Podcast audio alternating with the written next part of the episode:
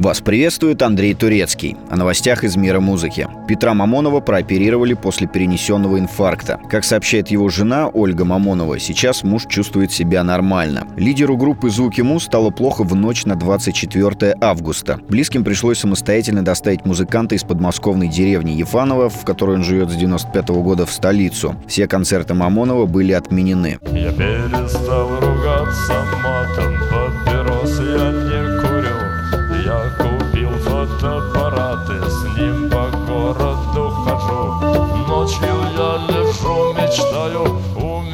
есть одна мечта Чтоб всю жизнь под ногтями оставалась чистота. Ну и на досуге в чистоте станцую буги.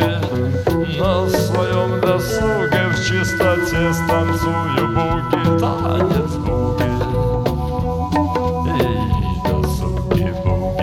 Игорь Крутой против монополии русского радио. Такие заголовки появились накануне открытия в Сочи новой волны. Композитор и основатель международного музыкального конкурса раскритиковал владельца русского радио Владимира Киселева. Крутой обвинил бизнесмена в своячестве, заявив, что молодым музыкантам невозможно встать в ротацию радиостанции. Другие артисты, такие как Лолита, Валерия, проекты Виктора Дробыша, попадают в плейлист, но с большим трудом. Но при этом эфир русского радио заполнен песнями родственников Киселева. Лолита назвала Крутого порядком порядочным и крутым. Иосиф Пригожин поблагодарил композитора и оценил его мужской поступок. Продюсер Владимир Киселев в советские времена был руководителем ВИА «Земляне». В 2014 году он предложил создать патриотический медиахолдинг, после чего разразился скандал вокруг продажи русского радио. Первым из звезд эстрады открыто против Киселева выступил Григорий Лепс. Он бойкотировал «Золотой граммофон» — это премия русского радио. Певец заявил тогда о том, что произошел захват радиостанции, ее эфир заполонили проекты Киселева Киселева. Елена Север, жена бизнесмена, сыновья Юркис и Владимир. В одном шикарном итальянском ресторане сидела Афродита в платье от Армани. Принца ждала и тихо в окно смотрела, время так медленно шло.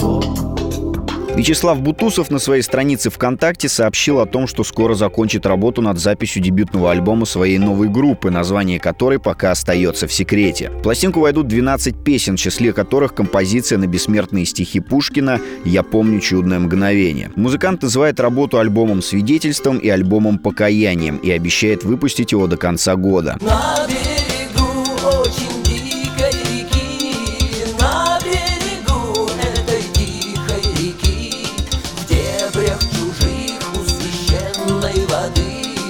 теплых лесах безымянной реки.